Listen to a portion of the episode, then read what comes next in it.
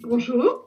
Aujourd'hui, pour ce nouveau hors-série euh, Oreille de co-développeur by Codev Med, j'accueille Rebecca Ricky, Bonjour Catherine. Tu fais partie de notre équipe euh, podcast que nous co-animons toutes les trois avec Anne-Marie Sémandi. Et aujourd'hui, tu es notre invitée sur la thématique du co-développement et des risques psychosociaux. Mhm. Tu vas d'ailleurs prochainement publier un article sur cette thématique. En attendant, peux-tu nous dire quelques mots de toi à nos auditeurs? Je suis consultante, je suis facilitatrice, animatrice de co-développement et je suis coach certifiée. J'interviens en fait beaucoup euh, sur la question des risques psychosociaux sociaux, du stress au travail, de l'absentéisme dans les organisations et en particulier chez EDF. Est-ce que tu peux nous dire en deux mots ce que sont les risques psychosociaux? En fait, simplement pour que ce soit imaginé, c'est euh, être dans une forme d'état de stress qui survient quand l'individu perçoit un déséquilibre entre les ressources dont il dispose pour faire face à une situation et le champ de contraintes auquel il est exposé. Dans ton activité, comment est-ce que tu relis les thématiques, les situations que tu rencontres au CODEV aux risques psychosociaux alors pour moi, franchement, le chemin, il est euh, extrêmement limpide. En fait, ce qui met quelqu'un en souffrance ou en difficulté, c'est de se retrouver à ce qu'on appelle donc des facteurs de risque. Et les facteurs de risque, c'est euh, la surcharge de travail ou la complexité du travail, c'est euh, le manque d'autonomie ou le trop d'autonomie, c'est la façon dont on vit son collectif de travail, son équipe, sa relation managériale, c'est la façon dont on vit ce qu'on appelle le conflit de valeurs ou la qualité empêchée, comment je voudrais faire euh, mon travail d'une certaine façon avec un certain niveau de qualité et comment je me retrouve finalement euh, empêchée parce que j'ai pas les outils, parce que j'ai pas les conditions. Donc tout ça et d'autres encore, c'est des facteurs de risque. En co-développement, quand un client arrive ou même quand un collectif de pairs se met à l'œuvre sur ces sujets, finalement, il met en, partage ce qui est une problématique pour lui et en général une problématique qui est en lien avec la façon dont il vit son travail. J'ai pas non plus dans les facteurs de risque le déséquilibre euh, vie professionnelle et vie personnelle. On est sur la même route, on est sur le même chemin. On est sur euh, comment j'ai une difficulté en co-développement à vivre mon équilibre vie pro vie perso, comment euh, j'ai du mal dans ma relation ou managérielle ou avec mon équipe. Ce qui est un facteur de risque dans les risques psychosociaux peut devenir une ressource en co-développement parce que c'est de ce point-là dont on va partir et avec lequel on va travailler pour en faire une ressource ou quelque chose qui soit dénoué, qui soit travaillé, qui soit éclairé par le processus du CODEV. Tu parles dans ton article d'une charge de travail qui est devenue polymorphe. Et tu parles aussi d'un zapping incessant qui conduise à, la solitude du, cadre des managers. Est-ce que tu peux nous en dire un petit peu plus? En fait, euh, la façon dont on travaille, on, on le sait, mais on l'a, à mon avis, euh, pas forcément conscientisée. Elle a beaucoup changé euh, il y a quelques années, et pas seulement pour les gens qui étaient dans la production. On était dans une approche du travail euh, très séquentielle. On faisait une tâche après l'autre. On produisait, on avait des espaces où on réfléchissait, on avait des espaces où on rédigeait. Et, je n'uniformise pas le travail, c'est juste qu'on avait une façon de travailler différente. Aujourd'hui, en fait, on est en sursollicitation permanente. On n'est plus dans des tâches séquentielles, on est dans des tâches euh, qui se superposent, dans lesquelles à la fois on répond à ses équipes, on répond à ses collègues on répond à son encadrement, en même temps on doit produire, en même temps on doit piloter, en même temps on doit encadrer, en même temps on doit euh, sécuriser la relation client. Et donc ça, en termes de tension intérieure, de charge émotionnelle, de choses à gérer, de choses à réfléchir, de frontières qui s'effacent, c'est extrêmement sollicitant. Et ça, ça nous conduit à faire mille choses. On le voit d'ailleurs, on check ses mails, en même temps on essaye de rédiger, on zappe en permanence. Et à force de zapper, même cognitivement en fait, on perd euh, le sens de ce qu'on fait, l'épaisseur de ce qu'on fait, on se dilue. C'est ça le, sens que je mets là. Et du coup, on s'isole et on s'isole d'autant plus que moi, ce que j'observe dans les collectifs que j'accompagne, c'est qu'il n'y a pas d'espace dans les temps de partage et même euh, toutes les démarches d'autonomisation, responsabilisation, pilotage collectif, management visuel qui se mettent en place, etc. C'est des temps où on fait le point sur les activités, mais c'est jamais des temps sur lesquels, dans lesquels on fait le point sur comment on fait les activités et comment on les vit. Or, on sait que ce qui est un problème pour euh, un individu, c'est pas tant ce qui fait que la façon dont il vit ce qu'il fait. Et ce temps-là d'échange et de partage avec les autres, dans le travail, il n'existe pas. Enfin, il n'existe pas. Il existe peu et le CODEV offre cet espace-là.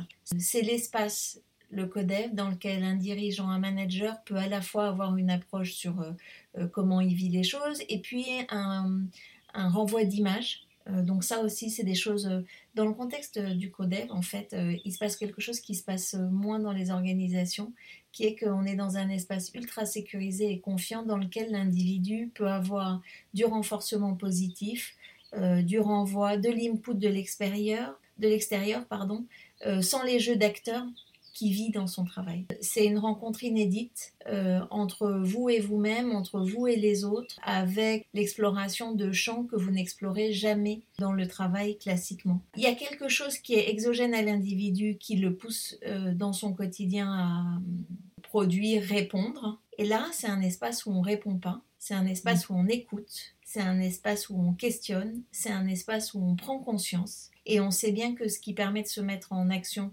dans le bon chemin, c'est la bonne prise de conscience. Et c'est un espace qui facilite la prise de conscience. Euh, ça serait quoi pour toi les, facteurs clés qui permettent justement de vivre différemment? Je prêche pas pour ma paroisse, mais parce que je crois que c'est pas neutre qu'il y ait un facilitateur ou un animateur. Il y a un cadre contenant, sécurisé. Il y a un garant pour moi de ce qui se passe dedans, qui est pas dans le contrôle, mais qui est là vraiment, qui protège et qui permet, euh, et qui a une vision un peu euh, globale ou méta qui fait le lien et ça n'a rien à voir avec euh, le lien hiérarchique, ça a à voir avec vraiment l'accompagnement. Le CODEF permet d'aller reconnecter avec sa propre ressource, avec les ressources du collectif, de fait du coup de d'enclencher quelque chose où le déséquilibre s'inverse. Ou ce qui était une difficulté, si j'illustre par exemple juste un, un collectif dans lequel je suis en difficulté, si demain j'arrive à le vivre ou à l'aborder différemment. Il n'est plus un facteur de stress ou de RPS, il est une ressource pour me permettre de développer ma performance. Pour moi, euh, c'est comme si le CODEF c'était une espèce de tambour de machine à laver qui fait passer, tu sais, dans une autre, euh,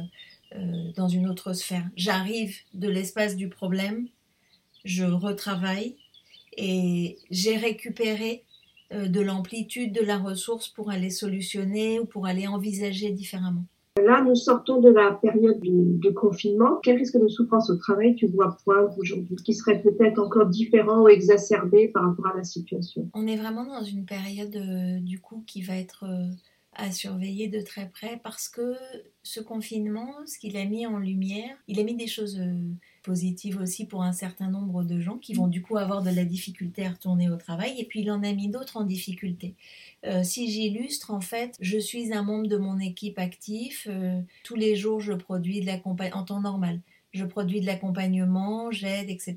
Et quand je suis en confinement, je suis sortie de la vue du collectif. Je n'existe plus ou différemment et j'ai perdu de mon utilité, de mon sens, de ma place dans l'équipe. Euh, ça, c'est un facteur de stress. Mon identité professionnelle, elle a pu être euh, chamboulée. Je sais plus bien à quoi je sers. J'ai été, euh, au contraire, je suis habituée à être toujours avec un collectif. J'ai été isolée. Finalement, j'ai trouvé que ça me permettait de travailler mieux en réalité parce que je peux réfléchir, parce que je peux me concentrer, parce que je suis pas obligée de répondre au téléphone tout le temps. J'ai gagné en qualité de travail et maintenant, je vais être obligée de retourner sur des plateformes ou dans des environnements collectifs euh, et d'avoir de l'interaction. Et en plus, j'ai peur, euh, ce qu'on observe aussi, ce qu'on entend euh, dans les populations, aussi bien des managers mais que des, des agents, c'est que chacun revient avec des peurs et avec des paradigmes différents, avec un sens du travail différent, avec l'équilibre justement dont on parlait tout à l'heure, vie pro, vie perso différent. Et en fait, c'est comme si probablement chacun avait un peu reprogrammé son logiciel de relation au travail, sauf que on va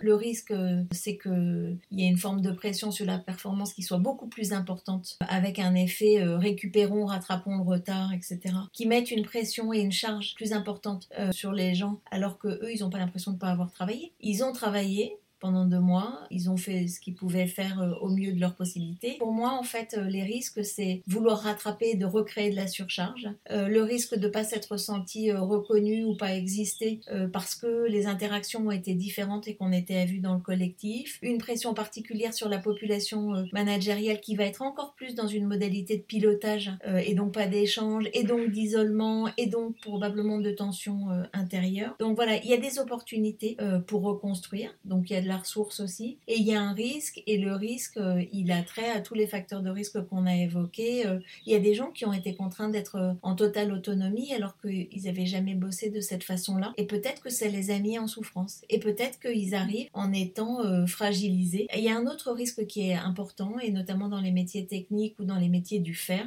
c'est que ne pas pratiquer un geste technique pendant deux mois, puisque les installations, il y a plein de choses qui ont été à l'arrêt, euh, c'est perdre la compétence du geste. Et la perte de la compétence, c'est un facteur de risque qui n'est pas négligeable. Tous les gens qui ont démarré un job il y a six mois, les jeunes travailleurs en fait, qui étaient dans une forme d'apprentissage euh, du fer aussi, qui se sont arrêtés, ils vont avoir un, certain nombre d'inquiétudes ou de, voilà, de fragilité sur euh, leur capacité à faire. Et puis il y a aussi toutes les incertitudes liées à l'emploi. Qu'est-ce qui va se passer dans mon organisation? Quelle est la pérennité de mon emploi? Donc tous les facteurs de risque, ils sont possiblement activés. Le risque pour moi, c'est qu'on n'identifie pas assez les signaux faibles, qu'on les questionne pas, qu'il y a un certain nombre de malentendus sur euh, les attentes et comment on redémarre. Et donc il y a un vrai travail à faire de rencontre des collectifs, d'accompagnement des managers euh, et de soutien pour euh, sécuriser le comment on y va. Avec une chose supplémentaire que, j'entendais encore cette semaine dans un groupe de codev, que le confinement à mon avis a,